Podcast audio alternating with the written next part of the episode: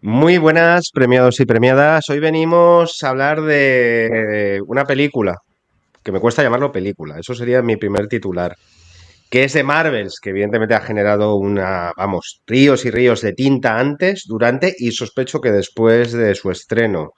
Ya la hemos visto, la última propuesta de la fase, creo que está la 5, de la fase multiversal, en el cual también se estrenó casualmente con el último capítulo de Loki, que me ha dejado más satisfecho afortunadamente que la presente de Marvels.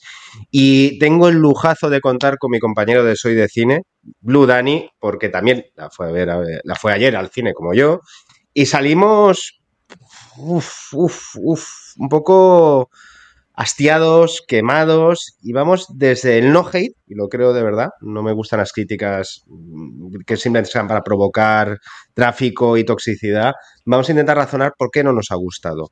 A Dani, de hecho, le ha gustado menos que a mí, bastante menos que a mí, me atrevería a decir. ¿Y qué tal, Dani? ¿Cómo estamos, querido compañero?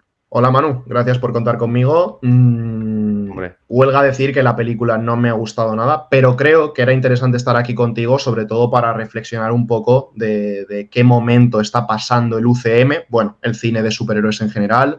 Creo que nos va a servir para, pues, para reflexionar un poco sobre cómo nos hacen pasar determinados peajes y trámites, como venías comentando hace unos días, em, simplemente porque la rueda no puede parar de girar, hay que seguir quemando billetes, hay que seguir sacando películas.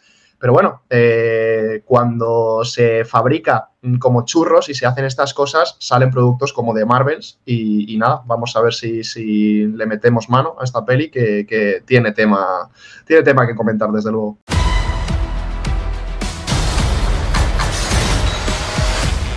De Marvels, premiados y premiadas, sinopsis sin spoilers, de, bueno, podemos decir que es una continuación, podría decir directa de la primera película, porque sigue un poco los pasos de Carol Danvers, Brie Larson, de ese Capitana Marvel, que después de Infinity War sigue haciendo sus historias en el espacio y conecta con la serie Miss Marvel, ¿de acuerdo? Que desde aquí ya tengo que decir lo que más me ha gustado de la película, ha sido la chica que hace de Kamala Khan, que la verdad es que es da una frescura y una ilusión que transmite su personaje y la actriz que, por desgracia, la película no la tiene. Y está muy sola. Cuando hay una actriz que está muy sola, se nota mucho. Y luego llegaremos a ver por qué. Y luego, evidentemente, también sigue un poco los pasos de WandaVision. Evidentemente, ayuda a haber visto todos los contenidos, tanto de televisión como de cine, de Marvel. Porque meten aquí a Mónica Rambeau, que adquiere poderes al final de WandaVision, y es como se juntan. Y también conectando con Secret Invasion, que también fue una cosa muy extraña, que ya sabemos cuál fue el destino de Nick Fury, que también salía en Capitana Marvel, y se tienen que enfrentar a una amenaza del pasado, en el caso de Carol Danvers, que tiene que ver con la guerra eh, de los Skrull contra los Krill, que la verdad que tiene una villana, vamos a decirla que muy política ella, que cuya trama cuyo valor como personaje antagonista eh, no es culpa de la actriz. Es que no es culpa tampoco de la actriz, es que no, hay nada por qué agarrarse en esta película. Es que lleva escrito en la cara la actriz en el momento que sale uno de no quiero estar aquí. No quiero, sé que hay muchos actores que aparecen con la marca de no quiero estar aquí, o sea, es un trámite. Dani ha dicho, y es mi reflexión de la película, que aparte de ser una película que en el mejor de los casos podría atreverme a decir que es irregular narrativamente, va a lugares inconexos que hay un momento que ya me dan igual. Hay cosas que te explican, que no, o que te dicen que han ocurrido, que nunca ves, o directamente, que es lo peor que le puede pasar a, un espectador, o en mi caso, que es que no tengo interés en lo que me están contando, ¿sabes? Al final, la química de las tres, la gente dice que se salva. Yo creo que no hay tanta química, fundamentalmente porque hay una culpable de que no funcione esa química, que es su protagonista, porque Brie Larson, y no tengo nada en contra de Brie Larson, lo digo de verdad, o sea, me encantó en la habitación y creo que era una tía que daba perfecto en el papel de Callum Danvers de Capitana Marvel. Es más, os podría decir que la primera película, sin ser la quinta maravilla del mundo, era una película. Te puede gustar más o menos, pero estaba construida no a trazos de esbozos de un borrador y por lo menos ella, en Infinity War, y ella pues tenía cierta carisma, porque también es que aquí la han nerfeado. Yo tengo la sensación que la han nerfeado para que la historia avance. Si no, la película hubiera acabado a los cinco minutos, ¿sabes? En el caso de Capitana Marvel. No quiere estar ella ahí. La sensación que yo tengo es que ella no quiere estar ahí, o ha tenido problemas en la producción, o con Kevin Feige, o con Nia Da Costa, porque claro, esa es otra. Nia Da Costa es una directora que tampoco esperaba que iba a tener marcas de autoría con las limitaciones que tiene este tipo de producciones que son de estudio y de productor que el productor tiene mucho peso en el tono que quiere dar y por eso el UCM ha funcionado en cierta manera como, una gran, como un gran showrunner, que es Kevin Feige, porque todos, aun con su sello, sí tiene unas líneas muy delimitadas y muy marcadas de aquí nos podéis pasar. Este no es, pero es que veo que Nia da Costa tan, no es que esté limitada, es que no veo ningún rasgo que la pueda haber dirigido la segunda y la tercera unidad perfectamente, como escenas solo, que fusilan. Yo solo, veo una, yo solo veo una secuencia en la que mm, se puede atisbar un poco exactamente la, secuencia inicial que introduce a Kamala Khan, en la que ella está dibujando unos cómics y, se, imagina peleando contra villanos al lado de, mm, de la Capitana Marvel y eso nos puede recordar a, esa secuencia final de Candyman en la que ella utilizaba varias marionetas, un juego de sombras. Eh, es lo único, porque en el resto de la película no se puede ver ni un solo rasgo autoral de Nia da Costa. Y me parece triste porque Nia da Costa yo creo que es una directora que a mí Candyman, como su labor como directora, me convenció muchísimo. A mí también. Y creo que hay que seguir siguiéndole la pista. Va a tener vida, de hecho está creo que en Londres preparando su siguiente película. De hecho, en la postproducción de esta, hubo un momento en la postproducción que se fue, Lógicamente. Dijo, que dijo que eso no ha y, Nia da Costa ha dicho, bueno, no ha influido. Y yo me lo creo también que no hay. ¿Qué? Porque para lo que iban a sacar, porque también tengo la sensación, tío, de que han cortado cosas, que esta mm, película no era de una hora y cuarenta minutos. No, no, es una película confusa, caótica, que va de un lado para otro, mm, a veces que no, te das cuenta ni, cómo avanza el tiempo en la película. No hay ni un sentido narrativo, temporal en la peli. Eh, los personajes van de un lado a otro, pero mm, parecen saltos temporales. Y, yo creo que eso se nota mucho que han, metido, que han metido mano en la sala de montaje. Aparte de que el guion, pues tampoco tiene una estructura muy elaborada. Entonces, claro, si juntas el hambre con las ganas de comer, pues te queda una película que es bastante confusa confusa y que no genera gran interés en el espectador. No tienes a dónde agarrarte, de dónde agarrarte. No, y aparte yo siempre creo que en el género de superhéroes, cuando decimos lo del villano o la villana, es importante en estas películas. Yo creo que una película es tan buena de superhéroes como lo sea el villano. Y ejemplos tenemos, pues, Avengers Infinity War, Thanos. ¿Por qué funciona? Pues porque el villano funciona como un reloj. Aquí es que literalmente te da igual. Es que esta chica te da igual, ¿sabes? O sea, no las escenas de acción tampoco ayudan, porque son como fusilar, y me estaba acordando de Aquaman, de James Wan, las escenas de cuerpo a cuerpo que la cámara es como planos imposibles girando sobre los personajes en 360 grados, en interiores, como la escena de Nicole Kidman cuando se está peleando con los atlantes, pues eso lo han cogido, esa plantilla la han cogido y la han metido en toda la película. Y encima con un CGI que está totalmente inacabado, el, apartado de los efectos visuales. eso ya, mm, o sea, la película luce horrible animal, a nivel de, efectos visuales y eso pues empeora y empobrece las secuencias, las pocas secuencias de acción que hay en la película. Y luego la película, en, teoría, tiene que jugar la baza dramática de vamos a hacer que estas tres hagan equipo, que eso es muy del cine de aventuras de los 90, quiero decir, o sea, de tres que saca tres personajes que se acaban de conocer y van a hacer piña y van a ser súper amigos, súper amigas en este caso, y van a hacer un gran team. Pero es que adolece mucho la película de, la falta de química, sobre todo de las actrices mayores, adultas, que no me, no me las creo. Mm. Bueno, hay una que se esfuerza, Solo hay una. solo hay una persona en esta película que cree en ella, porque desde luego las otras dos actrices no creen en el trabajo que están haciendo y están por cumplir, eh, están absolutamente desganadas y lo de Bray Larson ya es sangrante. Eh, porque en teoría es la protagonista de la película. Recordemos que esto iba a ser literalmente Capitana Marvel 2, es verdad que luego pues por, por cambios, por ajustes terminó siendo de Marvels, pero es una continuación directa de Capitana Marvel.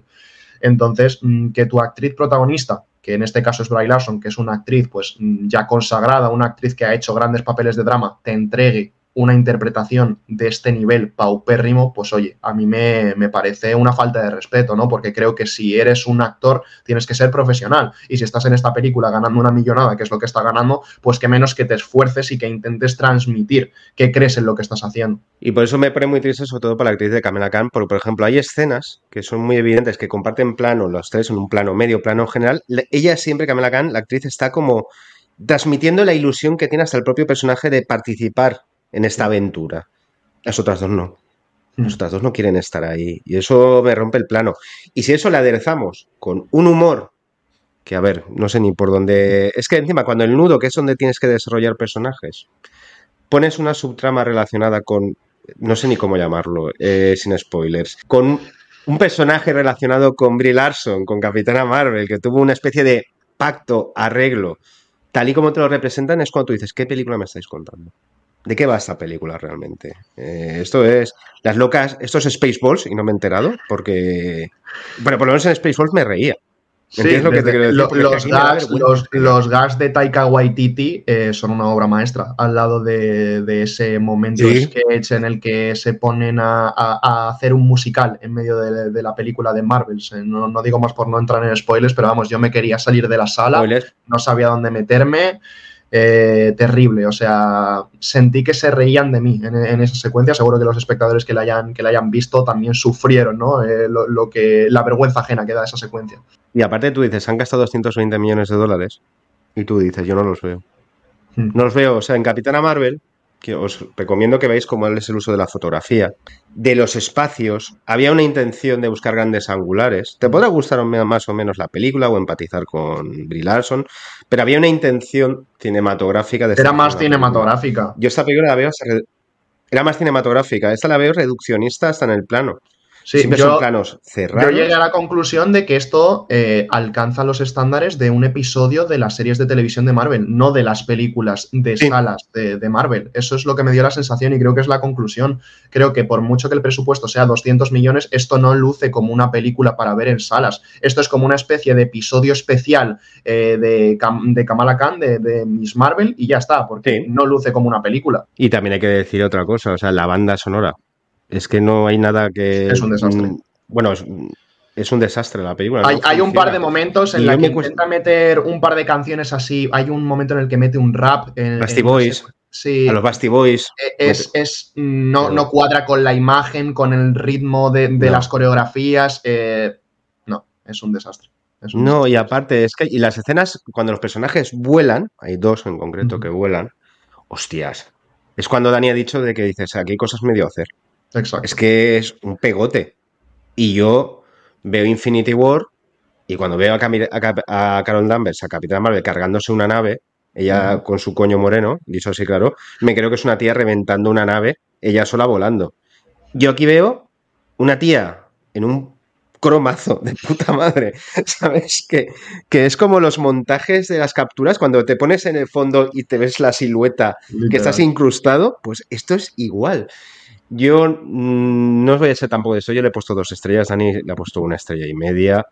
Y luego, claro, la gente dice, ¿y la escena de los gatetes? Hay una escena con gatetes, que era cuando, que es, bajo mi criterio, innecesariamente larga innecesariamente. desde luego, o sea, se, creen que es un sketch muy gracioso y realmente lo que están haciendo es recoger otro sketch de Capitana Marvel 1, que ya vimos a, los gatos eh, succionando ¿no? con esas ventosas y tal, y esos eh, ese rollo pulpo que tienen, pero es que no, no, que te metan una secuencia en el clímax de la película que está centrada en un gag cómico no, tiene sentido. O sea, eh, están salvando el mundo, pero a la vez nos meten un gag cómico que no funciona y encima nos tenemos que creer el drama eh, que nos están contando en esa parte de la película. Y es que te voy a decir una cosa, hay un problema de desarrollo hasta de, si quieres, hay un conflicto entre dos de las protagonistas del pasado, ¿de acuerdo? Bueno, esto no creo que sea ni spoiler, digamos que Mónica Rambeau eh, echa en cara la ausencia, ¿de acuerdo?, del personaje de Brie Larson, de Capitana Marvel, porque era la mejor amiga de su, de su madre,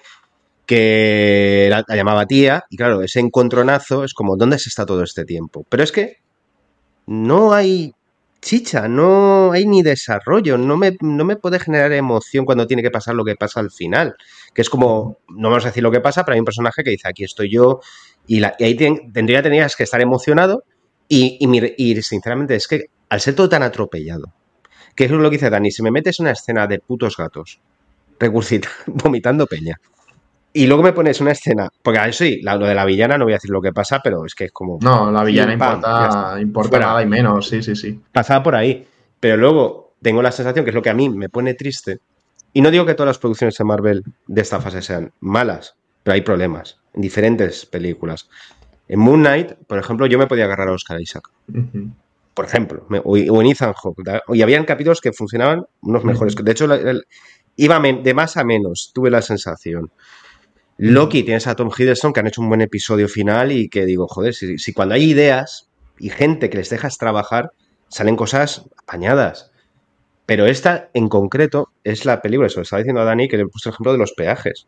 Yo mm. creo que pensáis premiados y premiadas cuando habéis ido en un coche de vacaciones y llegas a, quieres llegar a tu destino y te pasas por un peaje a 10 kilómetros, solo a 10 kilómetros, y te hacen un peaje.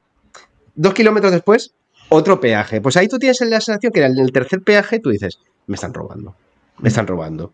Porque todo esto se ha montado, es un sin Dios argumental, que es que me da igual cómo conectan los poderes ellas, ni por qué se cambian de lado, es que te da igual, te da, te da absolutamente igual la conexión de estas tías, de sus poderes. Pasa una cosa, al final de la película, que es donde digo, me has hecho comerme una hora y 35 minutos de nadería para llegar aquí.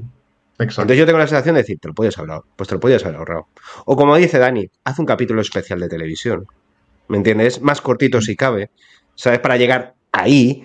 Entonces yo tengo la sensación de que es la primera película que noto que está hecho por, por cumplir con el calendario, es decir, tenemos que sacar esto por cojones. Sí, porque hay películas de, Marvel, pues bueno, que, a lo mejor no tienen la calidad de otras, ¿no? Hay películas pues que son más discretas, como por ejemplo las secuelas de Ant-Man, que son películas pues mm, al final menores, pero yo creo que siguen siendo películas bastante sólidas, sobre todo pues a nivel visual, a nivel del trabajo de los actores, pero es que aquí... Eh, sientes que no se ha hecho un trabajo completo, sientes que, se, que hay un total desinterés, que se ha hecho quizá por poder estrenar esa secuencia post-créditos que impacte al espectador y que otra vez nos enganche a ver la siguiente película.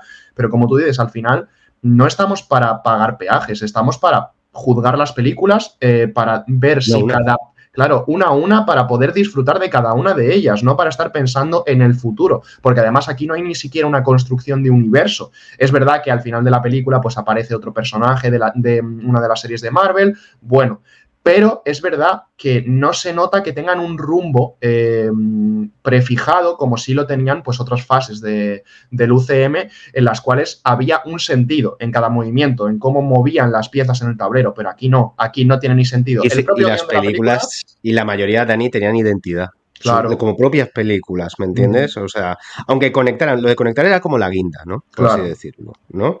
Pero ¿por qué funcionaba Guardianes de la Galaxia 3?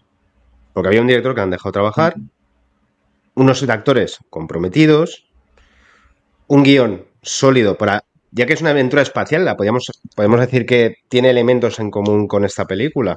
Una conexión emocional bien elaborada con el espectador. Bien elaborada, se tomaba su tiempo, un reparto en el guion de los personajes muy equilibrado, un villano pues aunque random, pero que te jodía, te, jodía por la parte emocional. Tiene una motivación que, al final funciona a la hora de, desarrollar la película, cosa que no pasan de Marvel, porque la motivación del villano... se sentía que se valía por sí misma. Y creo que James Gunn en ese sentido, la saga que más iba a su volar a Guardianes, creo yo. O sea, que no necesitaba tanto de... Bueno, y estaba Gamora, que era hija de Thanos, evidentemente, pero podías verla como una trilogía propia, por así decirlo. Totalmente. Y esta es que no es deudora es que no me, no me puedo agarrar ni sobre todo a Capitana Marvel, pero Mónica Rambo, esta niña, que por cierto yo, esta niña lo digo de verdad, mm, yo creo que merece más oportunidades, lo digo de verdad porque me sabe fatal, y películas y guiones que estén a la altura de las ganas que tiene esta chica. Porque yo creo que lo que dice Dani, el mayor problema de la película es que no hay ganas, no hay motivación. Y en otras películas pueden ser fallidas, pero por lo menos veía intenciones. Wakanda Forever, por ejemplo. Wakanda Forever tuvo problemas sobrevenidos porque, coño, murió su protagonista, el que iba a ser su protagonista. Y sobre ello intentaron hacer cosas mejores, pero, pero yo veía intenciones. Creían en esa película, tenían una intención. Exacto. Y yo, yo, lo siento, pero no voy a tener interés por una película eh, por la que no tienen interés ni sus artífices, ¿me entiendes? O sea... ¿Qué es eso, tío? En Black Panther, pues creían en lo que estaban haciendo, estaban haciendo un homenaje, es verdad que tuvieron que sobrellevar la muerte de Chadwick Boseman, pero ellos creían en lo que estaban haciendo. Aquí no creen ni el tato en lo que están haciendo. Y eso a mí me no, es que personalmente, como espectador. Y la cara de Kevin Feige en Las Vegas, que fue el estreno, te lo digo de verdad, es, un, es, un, es un decir, joder, a ver cómo, cómo defiendo esto, honestamente. También verdad que el Loki... A ver, yo no voy a ser fatalista y eso es lo que te la pregunta que le quiero lanzar a Dani, es que no que eso de la, la portada que salió de Variety de uy, se va, se va toda la mierda más que se va toda la mierda, es que por fin ha habido una película, y esta creo que es el caso, que saca de verdad así los luces rojas de cuidado, cuidado, cuidado, que podemos perder a gente. Pero yo creo que esta película no va a funcionar. No va a funcionar. Entonces, eso por eso creo que han hecho lo correcto, que es vamos a parar máquinas. El guion de Blade que estaba, que Masajala y casi se va, mm, la vamos a retrasar. Eh, luego viene Lobezno y Deadpool, que yo creo que eso, evidentemente, ya solo con esos dos personajes la gente se va a volver loca. ¿no? Eso va a funcionar. Es decir, Marvel no está muerta. Pero lo que han, yo creo que han, entendido que había una sobre explotación de productos, como Dani ha dicho al principio, sobre todo a la hora de que creo que la intención de esta fase, que es inocua, para mí es inocua, era reforzar la televisión Disney Plus con series, ¿de acuerdo? Y de hecho han salido WandaVision, está bien, ¿sabes? Tampoco es que me hayan vuelto loco, pero hay cosas apañadas. Pero yo creo que es que están alargando demasiado. Demasiado bajo mi punto de vista, que tenían que haber hecho menos películas. Luego no tienen culpa que si tenías a un actor como Jonathan Majors, que es un muy buen actor, pero, pero si pasa lo que les ha pasado, no es culpa de ellos y a lo mejor también tendrán que hacer cambio de timón ahí, que tampoco sería tampoco ningún problema, como es un recast. Quiero decir que pueden seguir por ahí. Y también es la sensación real que yo tengo, que es que, y hoy lo digo diciendo desde que empezó después de Endgame, que es muy difícil cuando tú eh, tienes un equipo que ha ganado Champions, si se van, y Dani, este símil futbolista, el Madrid eso lo ha pasado también, ha tenido jugadores leyendas que al final se han ido. y, rehacer un equipo no es tan eh, requiere tiempo y requiere un cierto trabajo y creo que esta película va a ser un punto de inflexión en ese sentido y van a tener que pararse a pensar y van a tener que, entregar productos pues, más elaborados porque la fórmula se empieza a agotar. Ya empiezan a funcionar las películas de superhéroes que tienen ¿eh? una entidad, que tienen eh, un trabajo detrás que se nota, eh, como por ejemplo Guardianes de la Galaxia 3, claro. ya las películas que son un copy-paste de, otras, ¿no? Por ejemplo, me viene a la cabeza Shazam 2, ¿no? Que al final es una película formulaica de, cabo a rabo. Pues creo que eso ya está mm, empezando a funcionar cada día peor. Entonces, yo les invito como tú dices, a que se paren, a que espacien las películas en el tiempo. No hace falta que se estrene eh, cuatro películas de Marvel al año y cinco series. Creo que el espectador lo va a agradecer y, si no se lo toman con calma y con paciencia, muchos nos bajaremos del carro, como tú dices. Y es que para ello hay otro problema. Yo sé que hay, los fans de Marvel son muy fieles, lo digo de verdad, y me parece maravilloso. O sea, quiero decir, si a ti te gusta esta película, espectador, me alegro, joder. respetable, claro. O sea, nadie te condena, evidentemente, pero sí es verdad que se evidencia un, desgaste, que es lo que dice Dani, pero no solamente en Marvel, en el género en general, porque tengo una sensación de que por cada Guardián Estreso de Batman me como naderías, naderías, que son películas, si quieres, aceptables, de un 5, un 6, o esto, o esto Black Adam. Porque yo creo que estas películas están hermanadas, es decir, es un desastre. Es un desastre narrativo, de interpretación. Es decir, la, la primera vez que de verdad que lo que dice Dani, que han entregado una película diciendo, va, pase lo pase, vamos a ganar pasta. Y eso me parece que no es bueno. Porque el espectador, yo creo en los espectadores, al final los tontos no son.